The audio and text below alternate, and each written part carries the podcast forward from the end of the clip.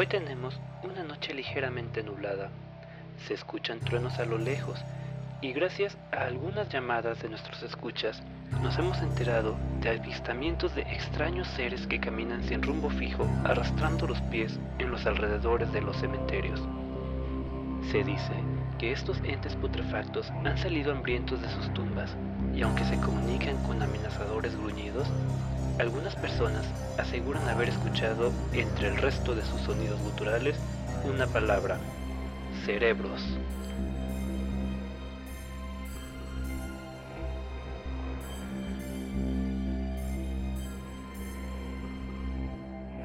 Muy buenas noches, sean todos bienvenidos a un nuevo programa de Expediente Terror, este podcast dedicado a los temas de la noche. Acompañándonos en esta ocasión tenemos a Joseph Juárez. Muy buenas noches, Joseph, ¿cómo estás? Hola Esteban, muy buenas noches. Muy buenas noches también a Fer. Pues aquí emocionado por un nuevo este, podcast. Espero que se la pasen muy bien y pues el tema de hoy está muy interesante. Bienvenido. También tenemos, como ya spoileó Joseph, a Fernando Armenta. ¿Qué, onda, Fer? ¿Cómo estás? Hola, muy buenas noches. Pues emocionado con este nuevo capítulo. Este, emocionado de estar nuevamente con ustedes, con todos nuestros escuchas. Y como mencionaba Joseph, pues tenemos un tema muy interesante, un poco más, es que se puede llevar un poco más a la realidad que los temas pasados. Entonces, pues, listo para empezar todo. Ok, yo soy Esteban Castellanos y de nuevo les doy la bienvenida a este episodio como ya les adelantaron, tenemos un tema bastante jugoso, carnoso, como quieran llamarle. Y quizás ya, lo vieron en el, en el título del capítulo, pero se trata de zombies. Justamente antes de entrar al aire, por decirlo de alguna manera, les comentaba a Feria y a Joseph que vamos a usar a Joseph de ejemplo como zombificación. Sí, debido a mi situación laboral este, explotante, eh, podría decirse que en estos momentos soy una buena analogía de un zombie. Muy mal, muy mal. No te dejes, Joseph. Revélate contra tu amo y señor. Ya sé. Guárdelo si es necesario. no, que rato se va, se va a hacer un zombie también y me va a caer bien, entonces no, es un lujo que me pueda dar. No, luego, luego quién te ordena. Exacto. ¿Quién piensa por mí? ¿Quién paga? Mejor mal amo conocido que bueno por conocer. Pero bueno, entonces, entrando en materia, los zombies están muy relacionados con el esclavismo. Es básicamente un zombie es un, un cuerpo vacío que se mueve sin rumbo fijo, simplemente obedeciendo las órdenes de quien lo convirtió en zombie. O instinto. Instintos primarios, hambre, pues hambre básicamente en términos más eh, coloquiales podríamos decir que es alguien sin voluntad y que carece de todo, todo, de toda señal de, vida. Un borrego que siga a su pastor. En algunos casos sí.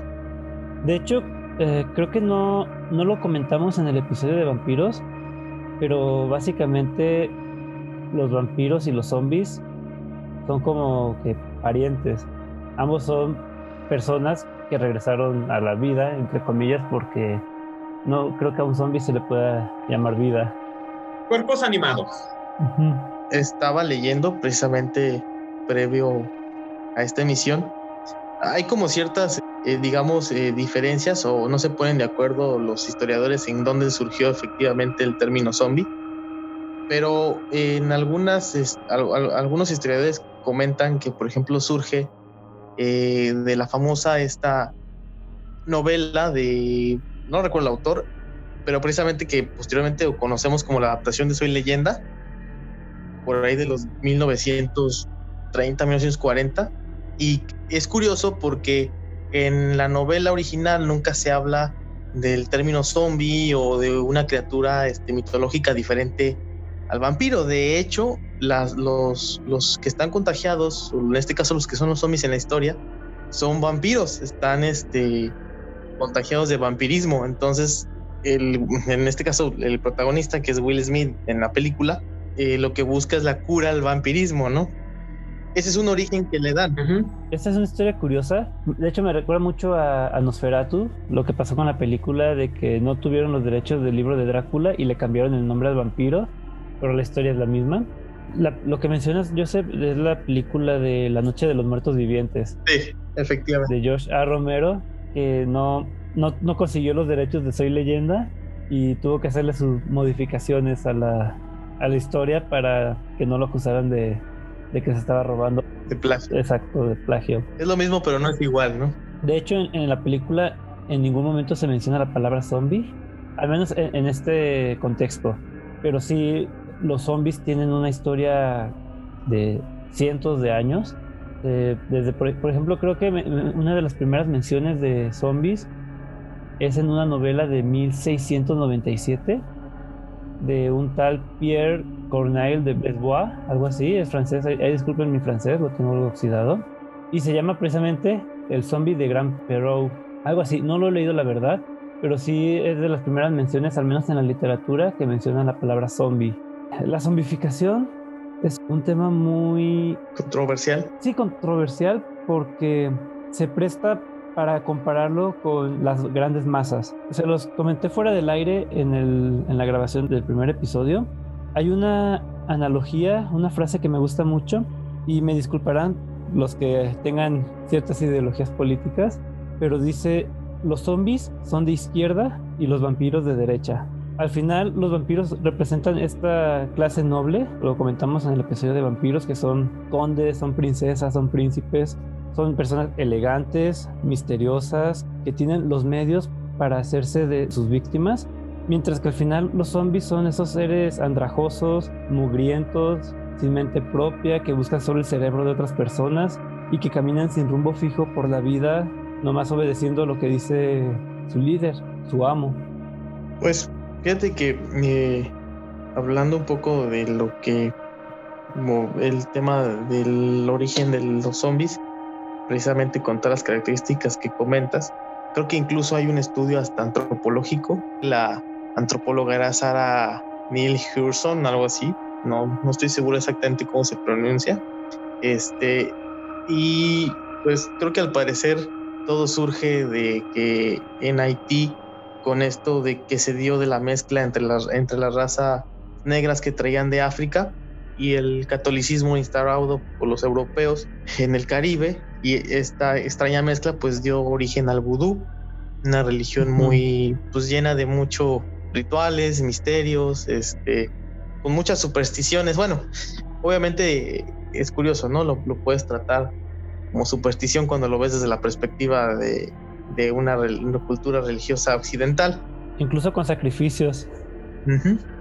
Curiosamente, creo que todo este tema de los zombies se vino a popularizar, por lo menos en Estados Unidos, a partir de que Estados Unidos se, bueno, se independiza Haití, Estados Unidos trata de intervenir como precisamente para modernizar, ya ven, se no se les da eso de las intervenciones, modernizar Haití y es precisamente en ese crossover que los estadounidenses se interesan mucho por el tipo de, de religión tan misteriosa que tenían los, los haitianos en ese momento o que tienen todavía y que empiezan a notar ciertas cosas raras, ¿no? En, sobre todo en, ciertos rituales de transformación, en donde pues comentaban que la gente prácticamente era sacrificada, perdían la vida y que a los años o a los meses volvían a aparecer, ¿no? Con todas las características que comentaba Esteban, ¿no? Gente que, al parecer no tenía un sentido de, de, de, vida, que no tenía la capacidad de razonar, que prácticamente era como si estuvieran muertos en vida, ¿no? La palabra zombie precisamente venía de una palabra de origen africano que hace referencia no tanto a un muerto viviente, pero sí a un fantasma, ¿no? Creo que es zombie o zombie o algo, algo por el estilo. Entonces, pues al fin de cuentas es curioso cómo, no sé si estarán de acuerdo ustedes, yo creo que si hablábamos de que el mercado de terror en la última década, la década de los 2010, estuvo como muy digamos, eh, descuidado, hubo un mercado dentro del, del, terror que yo creo tuvo una sobresaturación, eh, paradójicamente, y fue precisamente el de los zombies, ¿no? Con el, el famoso fenómeno The Walking Dead. Creo que hubo demasiada... Y antes de eso, gracias a Resident Evil.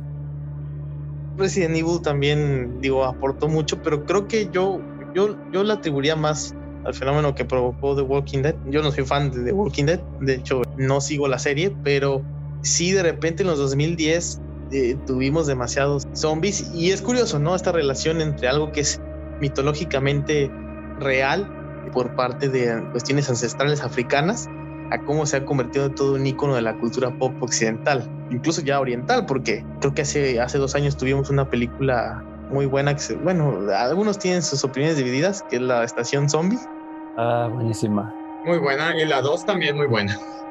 La dos no la he visto. sí, pero a fin de cuentas hecha por gente oriental, ¿no? Entonces tiene demasiadas coyunturas este tema de, los de los zombies, porque realmente es muy, amplio. No, y entras en coyunturas desde el, las características básicas de un zombie, ya que a, grandes rasgos muchos te los presentan como el cadáver parado, eh, torcido, que camina lento, que se arrastra prácticamente, mientras que en otros medios te lo presentan eh, como igual un cuerpo ensangrentado, rasgos este, de un cadáver, pero capaz de correr, capaz de, incluso algunos capaz de racionar un poco como para abrir una puerta o temáticas así, pues. Creo que incluso con toda la proliferación de, de contenido referente a los zombies en, en, los últimos años, yo creo que hasta podríamos hacer una clasificación de tipos de zombies, ¿no? Eh, Bueno, eso ya lo hicieron en una... ¿En cuál? La de Zombieland. Ay, ya. Yo la vi hace muchos segunda. años. Yo vi la primera. La segunda, los clasifican dependiendo de sus rasgos, capacidades y forma de actuar. Sí, porque incluso hay zombies que están muertos y zombies que no están muertos, ¿no? El que lo que llaman con alma y sin alma, ¿no? Sí. Por ejemplo, un, un zombie tipo Guerra Mundial Z sería un zombie con alma. Es decir, es potencialmente curable. Sí, porque ahí lo manejan como una enfermedad no que te mata. También los de Soy Leyenda, ¿no? Sí, también. Sí, o sea, no es enfermedad que te mata y te revive, sino enfermedad nada más que te daña para que tenga las características de un zombie, pero no te mata. Como Resident Evil, por ejemplo, que sí te mata y revive. Sí, pero lo que mencionó Joseph del vudú, me sorprende que, que la Iglesia Católica no haya hecho nada para para exterminar esa religión en una de sus colonias. Fíjate que lo intentaron. Sí, no, no encontré, no, no, busqué información, la verdad. Hasta ahorita se me prendió el foco y dije, ah, debí de haber buscado eso. De hecho, sí lo intentaron. Lo, lo intentaron más los cristianos protestantes a través de la influencia de Estados Unidos. Ya es que mm. Estados Unidos la religión predominante son los cristianos protestantes, precisamente porque consideraban que era una, eran las tradiciones de Haití, eran pues bastante este, demoníacas, por así decirlo. Pero Curiosamente, lejos de que Estados Unidos pudiera lograr un exterminio de, las, de la cultura haitiana, pues creo que les interesó bastante a las personas que tuvieron la oportunidad de, estar en el medio, que incluso posteriormente esa intervención se vino una oleada de, de gente, pues de sociólogos, antropólogos, de todo tipo de científicos dedicados a, al estudio de las culturas para pues tratar de aprender más, ¿no? Incluso muchos se sometían a los rituales para ser supuestamente hechiceros vudú y todo ese tipo de cosas, ¿no? Y, es curioso porque creo que el vudú está lo tenemos muy relacionado con la manipulación de las personas. Al final de cuentas, la zombificación es eso, manipular a una persona. Y tenemos los famosos muñecos vudú. Que sirven para tanto dañarla como para insertarle creencias, pensamientos y actuar y, acciones que realizan. Y es lo mismo quitarles el libre albedrío a la persona para poder manipularla. Fíjate que precisamente tocando el, tema del origen en cuanto a, las historias que, que, vienen de Haití, en mucha literatura hablan de que se daba mucho este fenómeno en los esclavos este, que se dedicaban a, a la cuestión del campo, pues prácticamente en algunos casos pues perdían todo sentido de, de razón de ser por la vida, ¿no? Entonces eran gente que, que andaba prácticamente sin luz de vida en sus ojos. Eh, es una característica que, que se menciona mucho. De hecho, en 1980, un etnólogo, se llama Wade Davis, fue a investigar este, esta situación de, la cultura vudú en, en, Haití. Y él supuestamente descubrió qué es lo que le daba esta característica eh, de zombie a las personas, esta como capacidad de estar muerto en vida. Y él descubrió que en los rituales vudú y en algunos sacrificios se le daba a las personas una especie de veneno de pez de globo que contiene una sustancia que se llama tetrodontoxina. Esta sustancia tenía o tiene la capacidad de bajar las señales vitales de una persona a lo más mínimo, prácticamente a un grado en el que se vuelven imperceptibles, difíciles de, monitorear, pero la persona sigue en un estado, eh, en un limbo en, en el que todavía está con vida y que después de cierto tiempo, pasado el efecto, la persona tenía la capacidad de recuperar sus signos vitales a un estado ordinario, pero con cierto daño cerebral que lo hacía prácticamente perder toda voluntad, todo raciocinio, toda conciencia de sí mismo. Entonces, está muy interesante esa parte. ¿eh? Digo, de ser así, se me hace curioso que no haya más investigaciones al respecto, estaríamos hablando entonces que el fenómeno zombie obviamente no es como, como nos lo cuenta la, la, cultura pop, pero existiría como tal. Una vez fuera del, del, aire, creo que en el primer capítulo, les comenté de un libro en el que venían cosas de monstruos. Se llama Inverosímil. El libro que tengo ya está muy viejo, ya está, está desbaratando. Y precisamente ahorita me acordé que tenía una sección dedicada a zombies donde venían casos de personas a las que los encontraban vagando después de haberlos dado por, muertos y mencionan que uno de, de los antídotos para la zombificación por vudú era la sal. Hay un, caso que, dice que la mujer de un capataz de, unas plantaciones de algodón les dio sin querer a los zombies de comer unos dulces con cacahuetes salados. Y que una, dicen que una vez que los zombies prueban la sal, ya no los pueden manipular los brujos que los convirtieron en zombies. Tengo una pregunta nomás, o cuando mencionas lo de la sal, que ya no los pueden manipular y todo eso, o pero no recuperan sus capacidades, sus facultades, o sea, simplemente quedan dañados. Ya nada más no son tan maleables, pues. En los artículos que estuve consultando comentaban que, por ejemplo, estas personas que perdían toda voluntad debido al efecto de esta sustancia no quedaban completamente inservibles, sino que se les podía manipular y se les podía someter a trabajos pesados a voluntad. Obviamente ellos perdían la conciencia de sí mismos sí había forma, de hecho creo que sí lo mencionaban, que, que sí había forma como de recuperarlos hasta cierto punto, pero que el daño pues efectivamente irreversible, ¿no? O sea, sí quedaban mentalmente este, por ahí tocados. Sí, y es algo, por ejemplo, que yo lo he visto muy pocas veces en, en la literatura. un, un, ejemplo que viene a mi mente es Juego de Tronos, que es un spoiler del tercer libro, que sale un personaje que revive pero regresa zombificado, ya no es el personaje que, era cuando estaba en vida, sino que es un personaje sediento de venganza, que no puede ni hablar, que como revivió cinco o seis días después de haber estado su cuerpo tirado en el río, pues ya está a medio pudrirse. Y otro ejemplo que se me viene a la mente es un, libro y una película muy ridículas que de seguro Joseph me va a hacer bullying ahorita. Se llama Mi novio es un zombie. Ok. Y es de es como la versión crepúsculo, pero de zombies. Y creo que jamás había sufrido tanto con que una pareja se besara en una película. Cada vez que la chava le daba un beso al zombie era como, güey, no sabes cuánto tiene de muerto ese tipo. Eh. Era horrible. No sé si aplique como spoiler, pues, pero al final sí se recuperaba, ¿no? Se volvía a condición humana.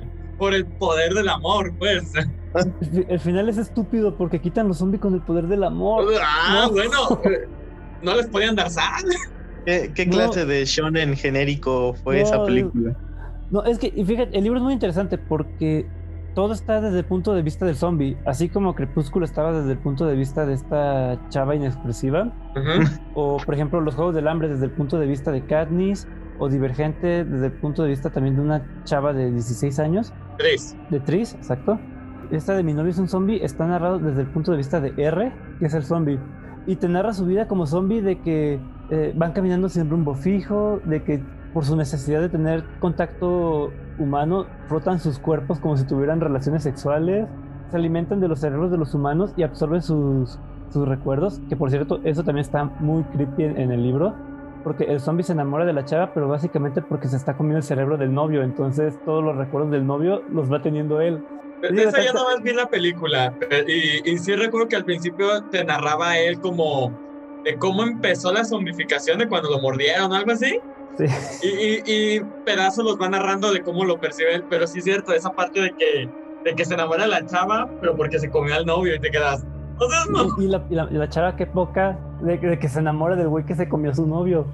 También eso es otra la morra. O sea, volvemos al el, el, vato, no sé, en el más allá, en el cielo. Entonces, güey, ¿qué onda, morra? O sea, no, no. una cosa muy, muy bizarra. Es, buen libro, la verdad, sí me gustó. El final es malo por eso del, del amor, pero sí, en general, ver algo desde el punto de vista de un hombre y que encima es un zombie es interesante.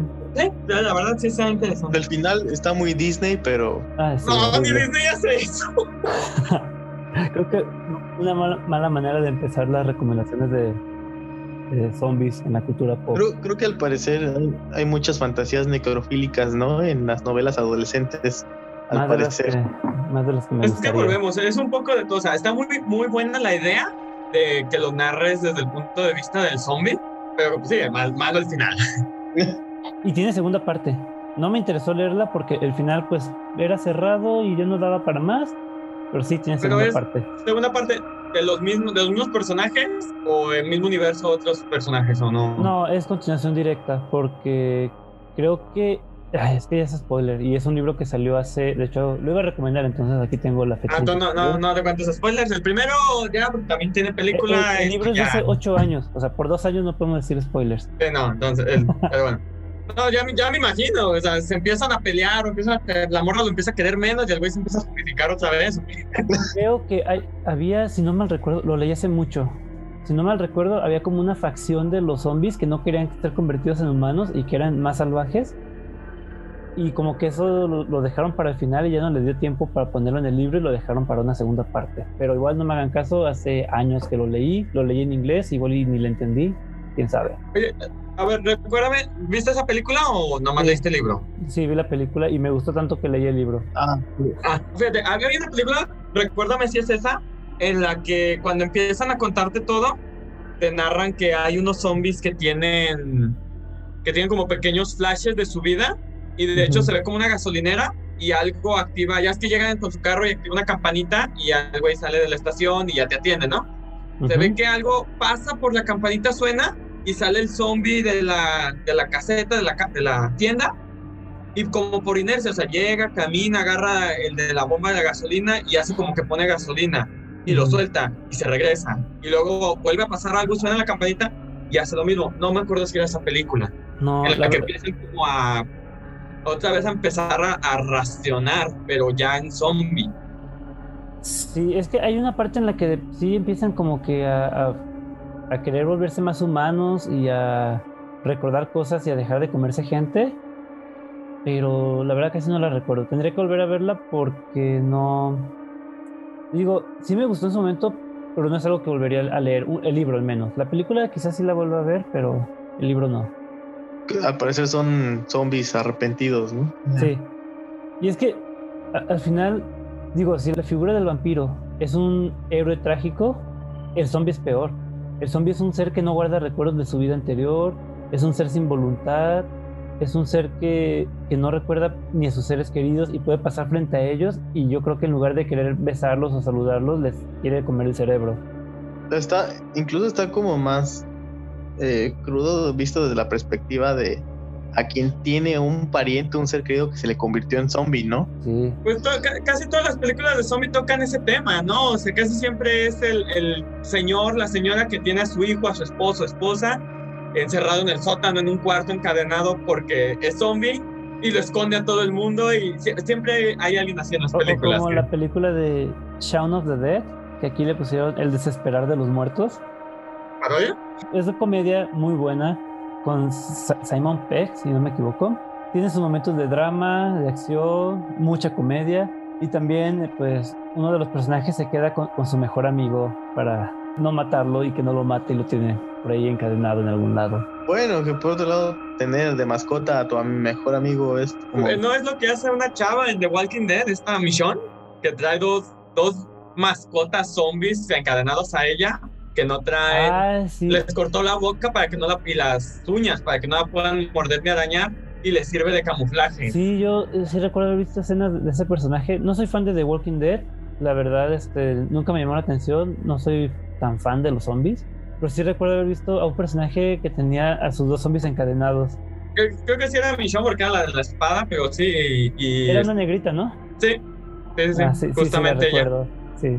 Eh, yo, yo de Walking Dead le perdí gusto, creo que en la tercera, cuarta temporada, la verdad se me pareció que se hizo más novela de drama que, que de zombies. Ya nada más, ya es que hacen su inicio de temporada, eh, final de media temporada, y el final de la temporada eran los que tenían las hordas, los ataques zombies, lo, lo, lo de zombie, lo chido, lo grande. Ya de ahí en más, puro drama, puro pelearse entre humanos, una novela. Eso era lo que no me llamaba la atención de The Walking Dead, que era más drama humano que matar zombies. Fíjate que es curioso porque en mi caso particular, a mí sí me gusta que el zombie sea más una herramienta para contextualizar una historia, que en sí la historia sea sobre los zombies en sí mismos. Sí me explico, aunque The Ah, Walking. Dead yo siento que, que tiene un problema porque creo que abusaron demasiado de la fórmula en su momento y se volvió en algún momento como ah, así como, como, como tedioso, como aburrido.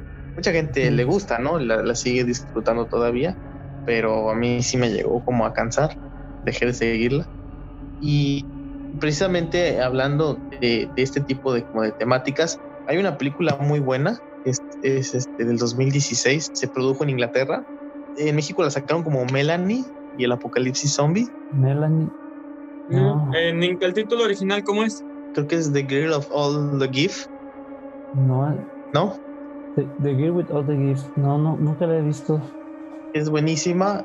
Precisamente, ya saben, ¿no? Es, es la clásica historia con el futuro distópico en donde un virus este, contaminó a las personas y las transformó en seres sin capacidad de razonar, con Ujú. con necesidad de comer este, carne humana. Y pues al fin de cuentas, este, dentro de este contexto, hay un grupo de niños que está siendo estudiado por un grupo de científicos y estos niños son híbridos, son niños que nacieron de mamás embarazadas que fueron infectadas.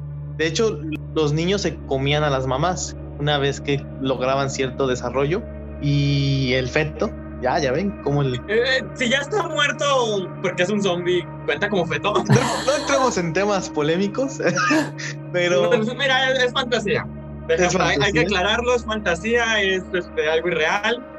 No vamos a entrar en temas polémicos. Está, está muy buena la película porque en todo este contexto apocalíptico, zombiesco, pues una de las niñas que es híbrida tiene un coeficiente intelectual muy alto, pero pues no deja de perder su cierta naturalidad zombie, ¿no? Esa necesidad de comer carne. La película pues te cuestiona mucho qué es humanidad y está muy padre, la verdad, la, la fotografía, las escenas, la acción, el guion. Es una película que yo les recomiendo mucho. O sea, sí es una película de zombies, pero va más allá de eso. Fíjate que ahí ya, ya entramos en una, ahora sí, una controversia, porque habíamos manejado, o bueno, generalmente se le conoce que el, el zombie y el vampiro son muertos vivientes, cadáveres reanimados, donde el zombie carece de razonamiento, pero al, al momento de combinarlos, hacerlos híbridos, como mencionas, pues son zombies eh, racionales, con, con sus necesidades como los vampiros, que no las pueden en algunos momentos controlar.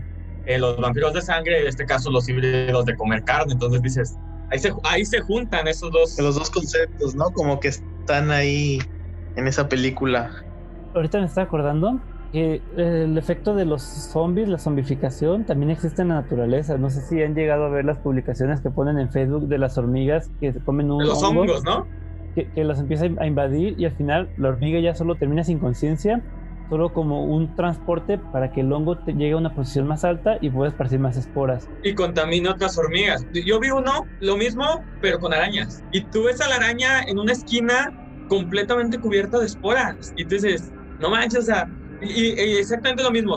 ya, ya el cuerpo de la araña está muerto, el hongo es el que la mueve, con el único objetivo de buscar otras arañas e infectarlas para seguirse reproduciendo. Y tú dices, no manches, o sea, me da un poco como de cuscús, miedo, el pensar si eso pasa con esos animales, podría llegar a saltar al humano. Sería divertido. De hecho, no por hongos, pero los famosos cisticercos, que, que son parásitos que vienen en las fresas. Ya ven que de hecho hubo mucho tiempo una campaña muy fuerte como para que desinfectaras adecuadamente ciertas frutas, entre ellas las fresas. La zona en donde les gusta alocarse dentro del cuerpo humano es el cerebro y, lo van dañando irreversiblemente. O sea, vas perdiendo eh, la conciencia, esta capacidad motriz y entonces pues eh, podríamos decirse que haciendo la analogía de las hormigas y los hongos y de cierto tipo de zombies, pues podría ser un caso de... Fíjate, ¿sabes dónde sería terrorífico y ahora sí sería un tema de miedo en el que tú contraes eso, no lavas bien las fresas, lo contraes todo el show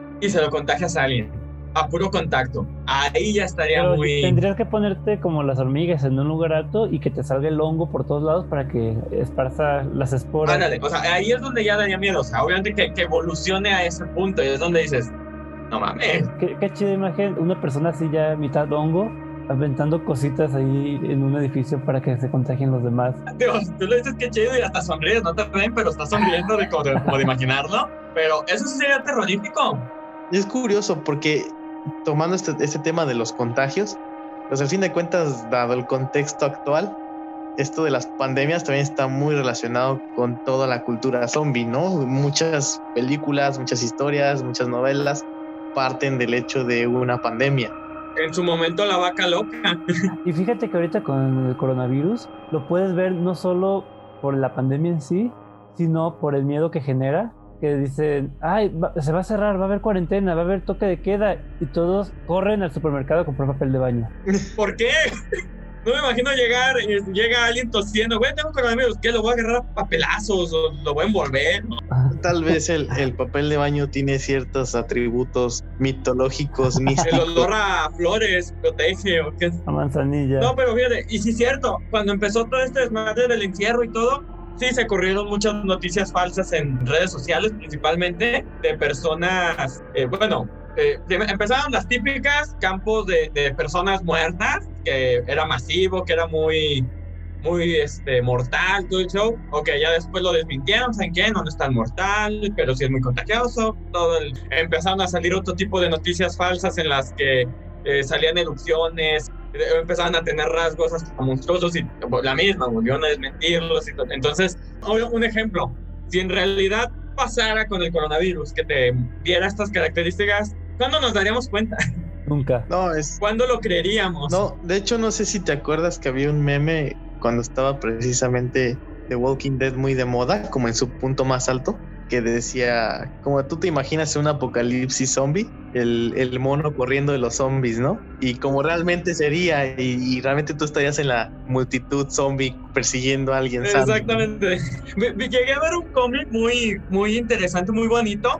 Eh, era un chavo y su perro, donde al chavo empezaba un apocalipsis zombie, el chavo estaba en la calle con su perro, al chavo lo alcanzaban, lo mordían, moría, el cuerpo se paraba y era botando porque estaba el fantasma del chavo atrás del cuerpo viéndose así como que, ¿qué onda con este güey?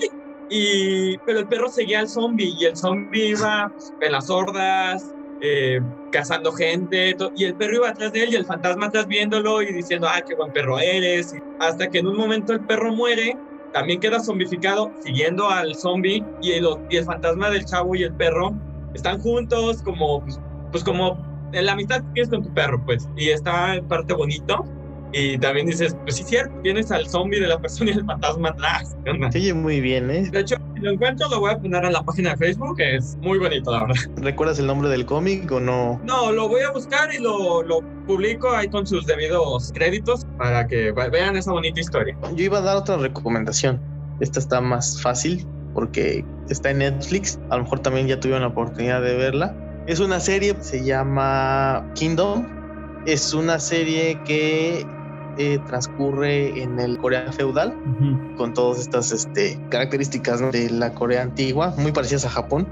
¿Con samuráis también? Sí, como especies de samuráis. Es que no sé si efectivamente se le dice samuráis. Lo equivalente, lo equivalente. Lo equivalente. A lo mejor no sé si sea como del agrado de Fer. Habla de que el emperador de Corea en ese momento muere, pero en realidad no está muerto, sino que está como en estado vegetativo pero realmente es una conspiración de parte de, de, la princesa de Corea y que es amante del segundo al mando, pero quieren impedir que el príncipe tome el poder y en las noches hay avalanchas de ataques zombies, porque estos zombies solo pueden atacar en las noches.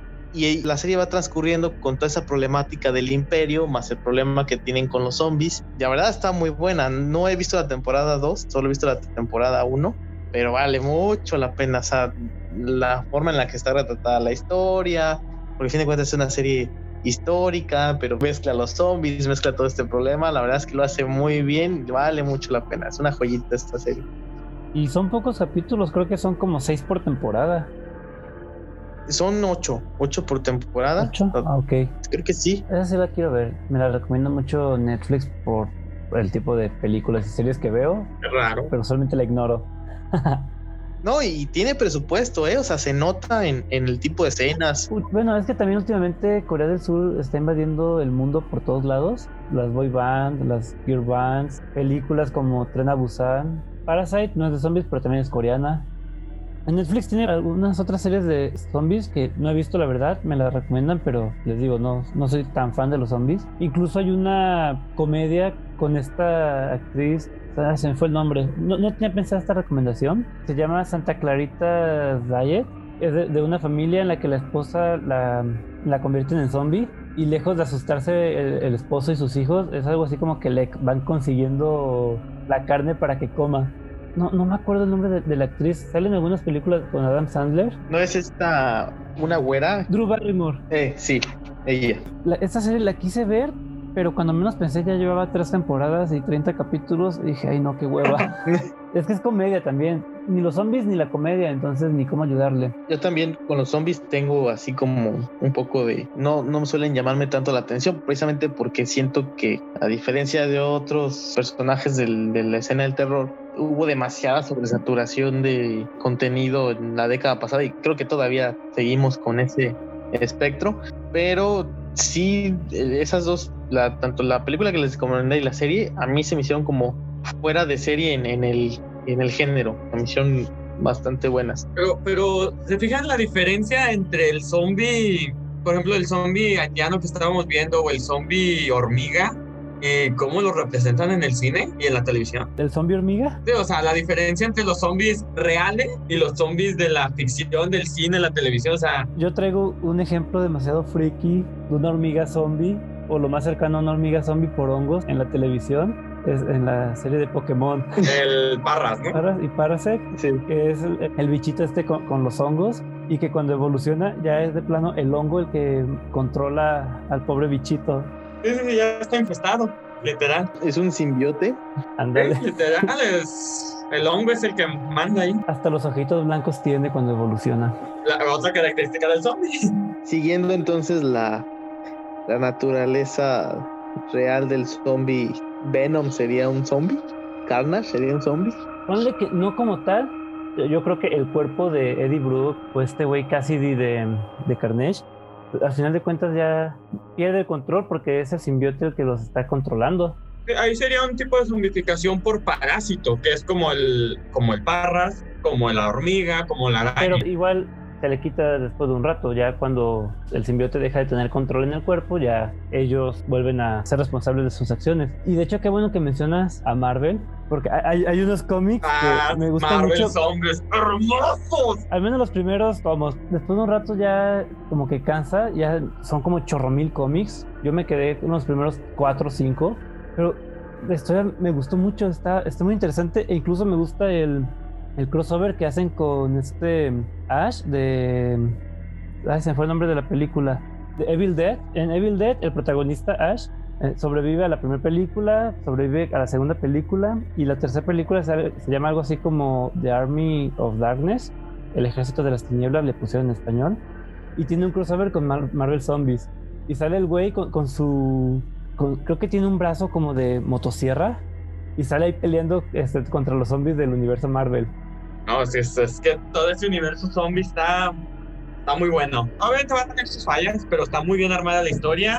Y es que, ¿qué haces cuando un superhéroe se hace zombie? Y tienes, por ejemplo, a un Capitán América, a un Hulk zombie. Son los que ocasionan el problema, o sea, son los, que, los problemáticos.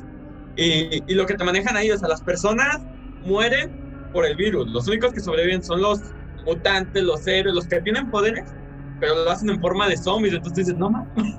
O sea, o sea, cuando un superhéroe muerde a un humano, se lo come o muere. Cuando muerde a otro superhéroe, lo convierte en zombie. Y, y, luego se topan con el problema de que ya son demasiados superhéroes convertidos en zombies y se les acaba el alimento. luego es, cuando, que... es cuando le tiran a comerse a Silver Surfer adquirir sus poderes, viajar a otros planetas por el, y, se, y se comen a Galactus. No, y estoy, estoy viendo la lista de cómics que son, y son desde los Cuatro Fantásticos en, el universo Ultimate, Marvel Zombies, después Marvel Zombies contra el Ejército de las Tinieblas, Dead Days, Marvel Zombies 2, 3, 4, después El Regreso, Evolución. Es que esa historia tiene todo, superhéroes, viajes en el tiempo, zombies. Viajes interespaciales, eh, interdimensionales. Y un final no feliz. Y hasta comedia, porque hay, cómics de, Marvel Apes y de Deadpool, que bueno, Deadpool es dentro del mismo universo, pero está, por ejemplo, este Spider-Ham, que es eh, Peter Parker en la versión de otro universo de Spider-Man. Y están los Marvel Apes, que son simios. Sí, está. Digo, tiene todo: comedia, drama, acción, sangre. Otro cómic muy bueno, y ahorita que también está un poco de moda, se llama Afterlife with Archie.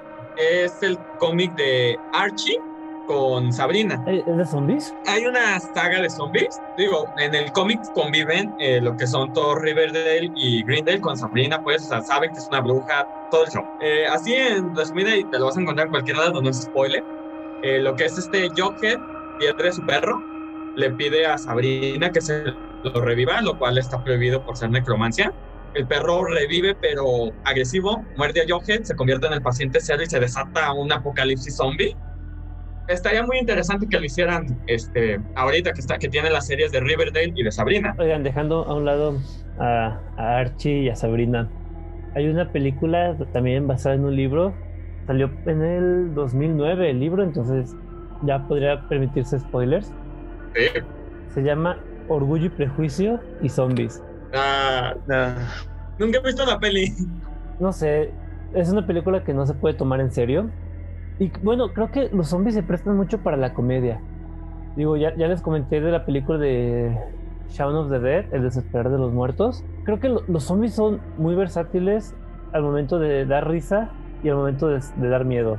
En el caso de Orgullo y Prejuicio Zombies, es como terror comedia. Y la historia creo que todo el mundo la conoce. Es la historia de las hermanas Bennett con, con el señor Darcy. Solo que en palabras del autor, de hecho, en la contraportada del libro dice que cuando leyó Orgullo y Prejuicio se dio cuenta de que Jane Austen dejó todos los huecos necesarios para meterle zombies a la historia. y, de hecho este autor tiene unos libros bastante, ¿cómo decirlo?, interesantes. La película de Abraham Lincoln, Cazador de Vampiros, es basada en un libro de él digamos que le gusta tocar hechos y obras históricas y meterle cosas de Guillermo del Toro. Ándale. Pero está chido, la misma historia, pero... Interesante. Endulzada. ¿Te tienes muchas recomendaciones? Es que estaba pensando en una, no sé, una dinámica. Ok. Tipo, nos turnamos para dar recomendaciones, no sé, temporizado. Decimos el título, el libro, película, sé, lo que sea, y no sé, en 30, 20 segundos un resumen rápido, pues, para... Sería bueno para darle mayor fluidez. Y que no se queje el editor. Ajá. ¿Y quién empieza? Joseph. Yo que ya dije anteriormente.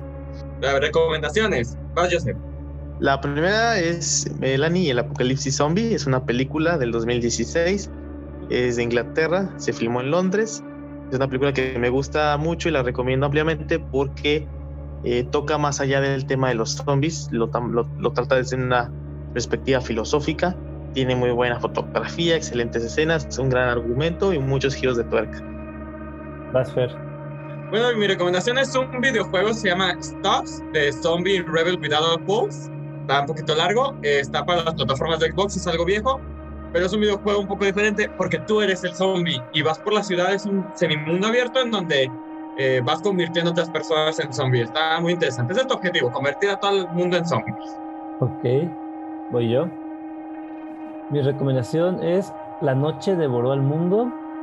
Es una película de 2018 francesa en la que un güey va a pelear con su ex y se queda dormido en su oficina y cuando despierta se da cuenta de que todo el mundo es zombie y él está encerrado y toda la película se la pasa encerrado en su departamento. Es todo. Muy buena. Joseph. La segunda recomendación que les hago es una serie, está en Netflix, se llama Kingdom. Está muy padre porque también, al igual que la película, toca muchos temas alrededor de los zombies y pues es una película en el Corea feudal con bastantes tramas, bastantes este, conflictos. Se las recomiendo obviamente.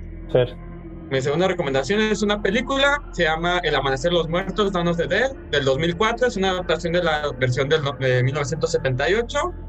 Es un apocalipsis zombie, quedan encerrados en un centro comercial, muchos ya la han de conocer, la protagonista Tori Amos, y la verdad tiene comedia, risa, y tiene el tema de una mujer embarazada que fue infectada, y el, zombie, el bebé se infecta como zombie. Yo sé si la vi. Está muy buena, la neta. Bueno, voy yo. Yo me recomiendo Ladronas de Almas, mexicana, 2015, de una familia en época de la independencia, es la familia Cordero, que está en, medio de la guerra entre insurgentes y realistas. Y resulta que las hijas de la familia tienen a un zombie amarrado en su sótano y ahí juegan con él. ¿Listo, Joseph? Mi última recomendación es para salir un poco del, del tono, pero estando dentro del tema. Es una canción, es cursi, jamás menciona el tema de zombies, pero sí habla de la temática de estar muerto en vida. Habla muchos de los atributos de un zombie y es la canción de Transas, Morí. Ok. Yo tengo otra recomendación, es un pequeño este, episodio especial de, de Shrek, se llama Killer Night, es un especial de seis minutos con temática de Halloween. Obviamente interpreta la canción de Thriller de Michael Jackson, pero se presentan todos los villanos de Shrek, de todas las sagas, desde Farquaad hasta Rumpelstiltskin, en versión zombificada bailando. Está un poquito terrorífico al principio, todo lo que cabe, pero este, muy divertido, la verdad, muy chido. Y mi tercera recomendación es Juan de los Muertos o Juan of the Dead, película cubana del 2011, en donde después de un apocalipsis zombie, el protagonista Juan se presenta como un héroe con su eslogan Juan de los Muertos, matamos a sus seres queridos. ¿Por qué? ¿Tuvo corta? ¿Ustedes cuál creen que de toda esta sobresaturación de zombies en los últimos años, cuál creen que sea la figura más icónica en el medio pop? ¿Sabes? A mí cuál, y se oirá a lo mejor hasta mamón, pues, el zombie que aparece en el videojuego de Plantas contra Zombies. Sí, completamente de acuerdo. Ese estilo de zombie es el más, es el más clásico, es el más directo, es el más sencillo. Solo porque ya no seguimos con la dinámica, si no, yo hubiera dicho plantas contra zombies. Yo también otra mis recomendaciones, pero... Y fíjate que ese juego se puso de moda hace como 10 años en, en Sí, más o en la menos. escuela donde yo estudiaba, con los químicos, fueron los primeros que vi jugándolo. Y hace poquito todavía había unos niños de 6, 7 años jugando plantas contra zombies en el iPad. Estuvo de moda. Sí, se popularizó mucho al, al punto en el que ya venía preinstalado en los teléfonos. Yo no sabía. Sí, de hecho, mi hermano estaba muy chico en ese entonces y todo el día se la pasaba jugando plantas contra zombies. Si al- alguna otra recomendación que tengan, algo así de, de- de una película de la que quieran platicar, algún libro. Libros es no te manejo de zombies. Yo sí, bueno, solamente el de el del zombie enamorado de la humana. Pero ya es, es tu crepúsculo. Sí, lo amé, no sabes cuánto. Oigan, y para los centillennials, si es que tenemos oyentes centillennials que a lo mejor eran muy chicos cuando salió Soy Leyenda o Guerra Mundial Z o el propio Walking Dead. Pues, oh, mira, si, si eran muy chicos cuando salió Soy Leyenda, te- tendrían como 10 años ahorita. Sí. Sí. Que igual son películas que a lo mejor a los 10 años, 11 años, digo, no son aptas, ¿no? Para niños. A menos que tengan padres irresponsables. Exacto. Como alguien que conocemos. No, alguien, ya sé. Pero muchas veces pasa, ¿no? Que, que cuando eres niño te pierdes esas películas y nunca las ves. No sé si a lo mejor alguna de estas películas eh, o series a ustedes les parezca digna de, de una recomendación. Pues mira, eh, que sea de temáticas específicamente de zombies. Bueno, yo soy muy fan de American Horror Story. ¿También salen zombies? En la tercera temporada, en la Coven, Ah, en la de las brujas. la persita de todas. No, está muy chida con- considerando la continuación que tuvieron en Apocalypse. No, no recuerdo exactamente, o sea, uy, primero me presento como fan de, ah, de American Story y ahora les estoy diciendo que no recuerdo el porqué, pero provocan un, un resurgimiento de muertos vivientes. Incluso el chavo del que está enamorada la protagonista, bueno, la protagonista de la temporada Zoe, eh, lo armaron con piezas de otros chavos y lo trajeron a la vida y sí está un poco eh, no zombificado, pero no cuadra bien y es muy irracional, muy agresivo y todo. Pero en un capítulo sí hacen un levantamiento de, de, de, cuerpos de las tumbas. Dos cosas. Mi problema con American Horror Story es que todas las temporadas empiezan muy bien y con cada capítulo van bajando y bajando y bajando. Hasta el final dan otro levantón. La única temporada que vi completa fue la 1. De ahí en más me, me eché todas, donde sale Lady Gaga, la del circo, la, la Asylum, que fue la 2, Coven. Y todas las dejé en el capítulo 4 y ya no supe nada más de esas temporadas. No supe ni en qué acabaron ni nada.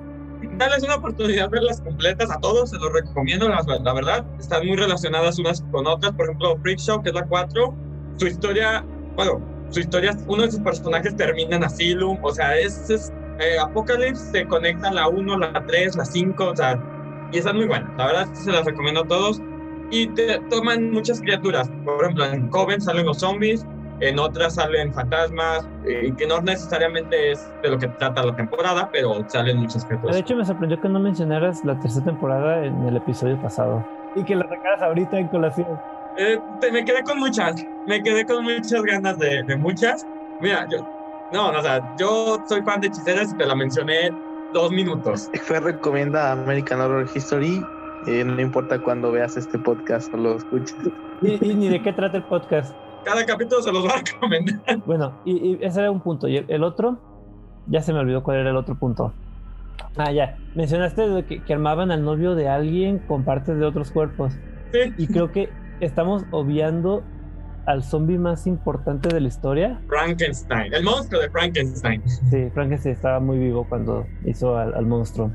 A la criatura, porque no es un monstruo. Eh, lo confunden, se confunde. Pero no, el monstruo de Frankenstein es un muerto viviente. Sí, bueno, yo, a mí me gustaría hacer un programa especial de, de puro Frankenstein o de puro Drácula, con, porque digo, Carlos ha tenido unas 30 adaptaciones al cine, si no es que más. Pero sí, Frankenstein básicamente es un zombie, está armado con pedazos de cuerpos de personas muertas, lo reviven con electricidad. La diferencia es que sí tiene conciencia. ¿No sería más una especie como de androide. No, porque no es robot. Técnicamente es un zombie, pero ya se hizo hasta su propia categoría. O sea, tú dices criaturas sobrenaturales, dices vampiros, hombres lobo, brujas, Frankenstein, zombie. O sea, y los separas. Técnicamente es lo mismo. Y al punto en el que han hecho parodias, homenajes de Frankenstein, nada que ver con zombies. No. Incluso ya te lo presentan como si el, cadáver revivido, con conciencia, con corazón, porque casi siempre es el, el, torpe con corazón. Y pues ya se sale de, los, de la categoría zombie, pues. En, un sentido reduccionista, si nos vamos al muerto viviente, literal es un zombie, ¿no? Pero si nos vamos a las características que mencionábamos de que era un ser sin conciencia o voluntad propia, ah, pues no. ya falla, ¿no? Es que es una gama muy grande. El, zombie es una gama muy grande porque es un muerto viviente eh, y de ahí ya, ya, ya parte lo que es el zombie, el vampiro, Frankenstein y ya cada uno, bueno, el monstruo de Frankenstein. Ya te iba a corregir. Y luego ya cada uno va tomando su, sus características propias, que son conscientes, no son conscientes, están putrefactos, no están putrefactos, eh, están muertos, están enfermos, o sea... Bueno, el monstruo de Frankenstein sí está putrefacto y huele mal. Habilidades sobrehumanas. De, hecho, así, así rápido, bueno, lo iba a mencionar hace rato, pero tenía un profesor en la, en la carrera de, de tú mencionaste el José, yo soy del CETI para, para hacer promoción. Este, tenía un profesor del área de biomédica que nos hizo el comentario eh, un poco entre cotorreo, pero un poco entre realidad, que nos dijo que solo había un virus que, obviamente mutado, mutado, potenciado, alterado, tendría la capacidad de levantar un cadáver, que sería el virus de la rabia. Y, si se fijan, muchas películas se basan en ese virus para hacer el virus zombie o el virus infeccioso. Creo que en, en Guerra Mundial Z. Sí. O, en, o el de, ¿qué? 28 semanas después. Es un virus similar, pues alterado. Aplica también para Rec, ¿no? Para Rec. A mí me gusta mucho la saga de Rec completa. Quizás la 4 un poquito menos porque llega más Resident Evil que Rec. Pero sí, yo, las tres películas primeras, la de donde está la reportera en el edificio, después la historia del edificio, pero desde otro punto de vista. Unas chavas que se meten, ¿no? Ajá, la película de la boda, que es la tercera, yo las disfruté mucho, yo sí la recomendaría. De hecho, aquí las tengo eh, para decirles que eran dirigidas por Jaume Balagueró y Paco Plaza y que la primera salió en el 2007. Básicamente ah, fue más o menos por esa época, bueno, un poquito antes por las películas de Resident Evil, cuando empezó ahora sí que la moda zombie. Prácticamente. Que esta es otra recomendación, Resident Evil, la saga en general de videojuegos y las películas animadas. La verdad, las películas con esta chava, no me acuerdo el nombre de la actriz, hasta Alice. La Jovovich. Exacto. Este, no están tan chidas, se salen del tema, excepto las primeras dos. Pero lo que son los videojuegos, por lo menos del, del 1 al, al 3, el 4 ya había platicado un poquito con Jose. El 5 no tanto, el 6 también retoma un poco más el terror. Están muy, muy a lo que es el zombie, pues. Oigan, se me vino de repente esta idea mexicanizando el concepto de zombie. ¿Las momias no son zombies? Entrarían en la categoría, también son muertos vivientes. Quedaría como muerto viviente, como zombie a lo mejor no. Pero tienen conciencia, ¿no? La mayoría de las momias. Algunas. Es que muchas las manejan nada más que reviven y protegen el lugar. O sea, no razonan que están así, simplemente ven a alguien, lo atacan. Usualmente no son así como del pueblo llano. O sea, son faraones las momias que, que regresan. O sacerdotes, entonces... Bueno, en México luchaban contra el santo, ¿ah? Pero Y también peleaba contra zombies, el santo, a putazo limpio. Y contra vampiras. De, de hombres lobos. No, y el César, golpe limpio. hasta un tema, ¿verdad? El santo. No, desde, un día vamos a hacer un especial del santo. Fíjate que yo, yo tenía muy satanizado o muy, en muy bajo estima las películas del santo, pero desde que empecé a interesarme en el cine mexicano de terror, son películas a las que le traigo muchas ganas. Y sonará broma, pero incluso, por ejemplo, Pepito contra los monstruos, yo creo que eso es algo al que valdría la pena echarle un ojo, al menos para conocer el estatus que tenían los monstruos y el cine de terror en general en México en esas épocas. Y bueno, yo siempre soy el aguafiestas. Eh, creo que ya es hora de, de cortarle aquí, antes de que pasemos de hablar de, del santo y de los luchadores a, a hablar de Caperucita y Pulgarcito contra los monstruos. ¿Hay película de eso? Sí. Sí. Madre. Entonces creo que ya viene siendo hora de despedirnos. ¿Algunas últimas palabras, Joseph? Eh, darle el- las gracias a todos los oyentes que estuvieron el día de hoy y esperamos que nos sigan acompañando en la siguiente emisión. ¿Unas últimas palabras, Fer? Pues muchas gracias por escucharnos. Este tema da para más. Esperamos seguirlo luego. Y pues síganos en las redes sociales. Y bueno, les recordamos que pueden encontrarnos como Expediente Terror en Spotify, iTunes y YouTube todos los sábados en punto de las 8 de la noche. Y los invitamos a darle like a nuestra página de Facebook Expediente Terror Podcast, en donde encontrarán contenido relacionado al terror, fantasía y ciencia ficción. Finalizamos este episodio con una frase del padre de los zombies modernos, Josh A. Romero, que dice: Cuando ya no quede sitio en el infierno, los muertos caminarán por la tierra. Yo soy Esteban Castellanos y esto fue Expediente Terror. Buenas noches.